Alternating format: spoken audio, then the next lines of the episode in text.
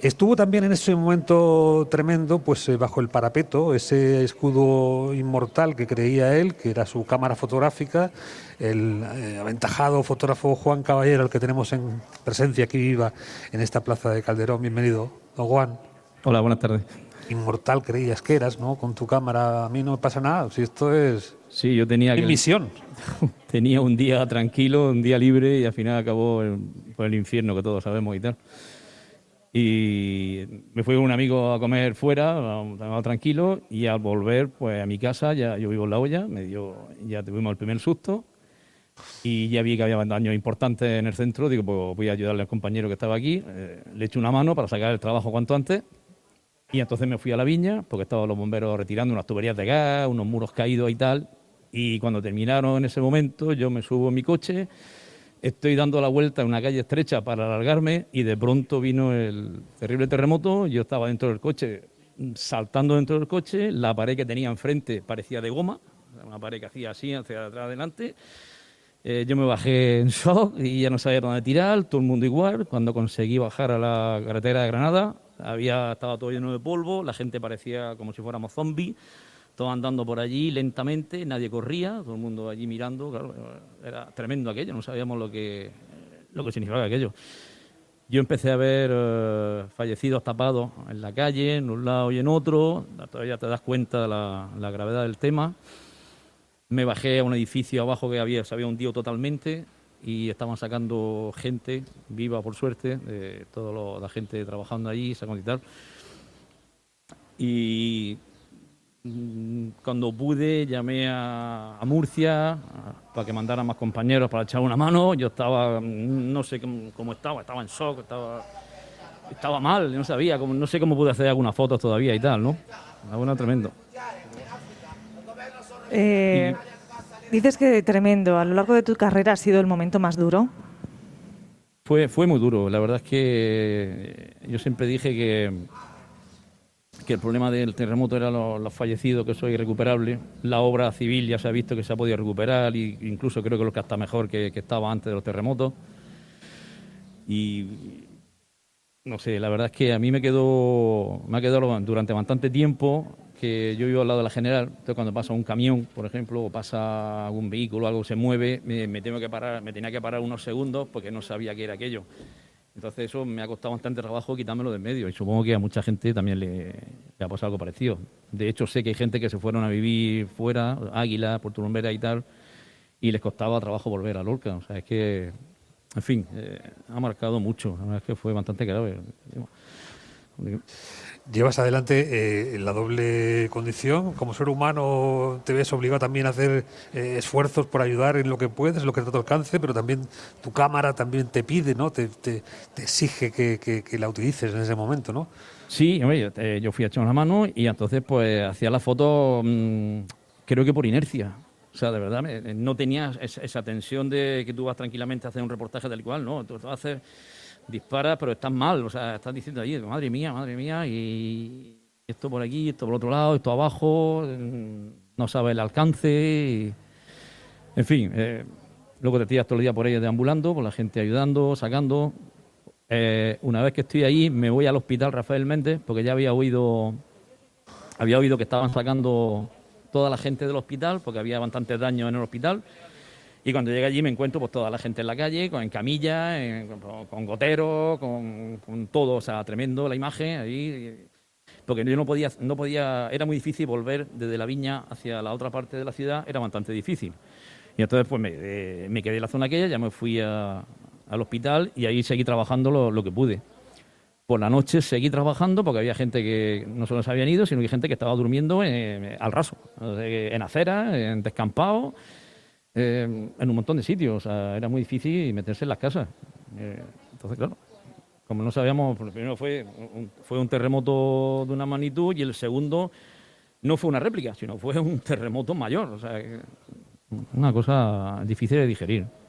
Y de hecho todavía pues estamos ahí. ¿Vuelves a ver eh, esas fotografías, Juan? Sí, la verdad es que el otro día las estuve buscando porque me, me pidieron alguna y tal, y la verdad es que es duro volver a ver ciertas imágenes. eh, se te vuelve a remover todo lo que viviste y tal, y, y la verdad es que reconozco que no me hizo mucha gracia, que, en fin, es duro volver a de aquello. Ya te digo, siempre, la verdad es que le- la pena es lo de las víctimas que es recuperable, que es lo que más se siente. Pero vamos, lo que es la obra y tal igual, pues ves como Lorca va floreciendo otra vez y como pues, está la cosa, en- a ese nivel está muy bien.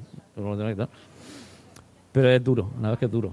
Y eso nos quedará pues, para toda la vida. Esperemos que no vuelva a ocurrir nunca. pero- Claro, cuando se- se puede tomar con la cámara la distancia de un espacio que es uno una persona de visita, está en un sitio que no es el tuyo, y bueno, eres un corresponsal de un acontecimiento, bueno, mala suerte. Cuando tienes la característica de que vives aquí, de que tienes el entorno cercano de familiares, de amigos, de allegados, y que lo que está pasando es en tu mm, tierra, pues eh, es distinto, claro. Hombre, tú, ya digo que me movía más bien por, casi por inercia. O sea, que es que eh, vas buscando cosas y, y- y tal. Intentaba llamar a los compañeros porque estaba. el- las comunicaciones estaban bastante mal, estaba todo colapsado, era difícil. Luego a mí me ocurrió otra cosa, que mi madre estaba de viaje ese día y me acuerdo que me dijo que viaje de esto de mayor y tal, y me dice, pues nos van a llevar al castillo de Lorca, no sé si antes de ir Mojaca o después. Claro, intento llamar a mi madre, no había manera de localizarla, o sea que más nerviosismo incluso. Eh, yo no sabía si primero habían ido al castillo o había- o habían venido, ido a la vuelta, que podía ser que estuvieran allí y, y tal, lo que pasó. No, luego al final conseguí localizarla y, y estaba bien y le pilló, por suerte estaba en la zona de Mojaca, no, no habían ido al castillo todavía. ¿Cómo Pero es- que más nerviosismo, o sea que, que, Claro. eh, eh, pasa mal. Luego, claro, hay que mandar también trabajo. ah, Eso, eso te iba a preguntar, Juan. Eh, ¿Cómo se coordina el trabajo en esos, en esos días? Cuando además uno está totalmente descolocado, como estábamos todos, y, Eh, y más eh. quienes estabais aquí en primera persona. Estamos hablando de calles llenas de escombros, de vehículos aplastados, de, de gente por todos sitios, es difícil salir. Yo me tengo que mover a casa y me tengo que ir a casa para poder mandar el trabajo como sea. Eh, El tema digital, la verdad es que ayuda bastante y, y puede hacerlo más rápido.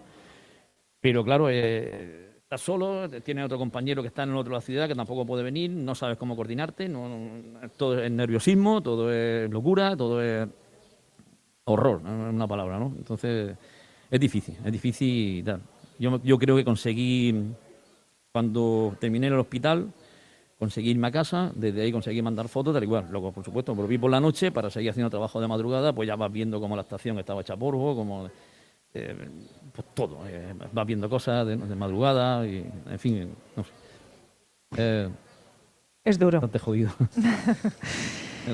Es duro trabajar en esos, en esos escenarios en los que nadie quisiera estar, ¿no? Porque tú cuando te hiciste fotógrafo no dijiste, bueno, pues eh, voy a ser eh, fotógrafo de, de guerra, que es lo que nos decía la UME, por ejemplo, o también nuestros compañeros, Sonia lo, lo comentaba, ¿no?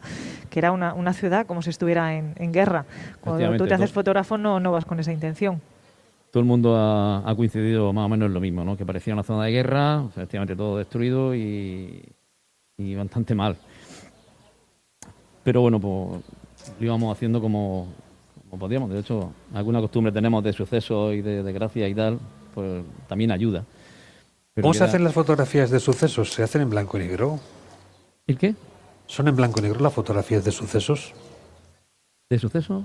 Sí, no, pregunto si ese es el, el material que, digamos, puede ser más resultón o puede dar eh, quizá mayor productividad, eficiencia, ¿no? En, Mm.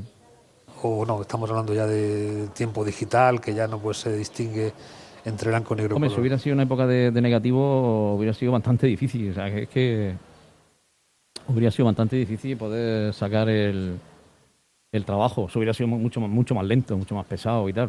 Mm. Claro, ahora tenemos el problema de las comunicaciones. Que al estar todo bastante, en aquel momento bastante tocado, pues con, repetidores y tal, creo que vinieron a montar repetidores mm, a través de camiones, los montaron por algunas zonas Mm. para que pudiera para que Bueno. se pudiera trabajar porque había estaba, estaba las comunicaciones estaban mal pero bueno eh, íbamos saliendo al final por otro día el trabajo pues salía toda la desgracia se pudo plasmar en, no había mucho tiempo para editar. Las fotografías que el terremoto nos eh, presentó, pues eh, quedan ahí eh, a la vista y Juan Caballero desde luego tiene pues toda una colección extensísima de lo que fue esa fatídica jornada de la que hoy estamos dando cuenta en nuestra programación especial.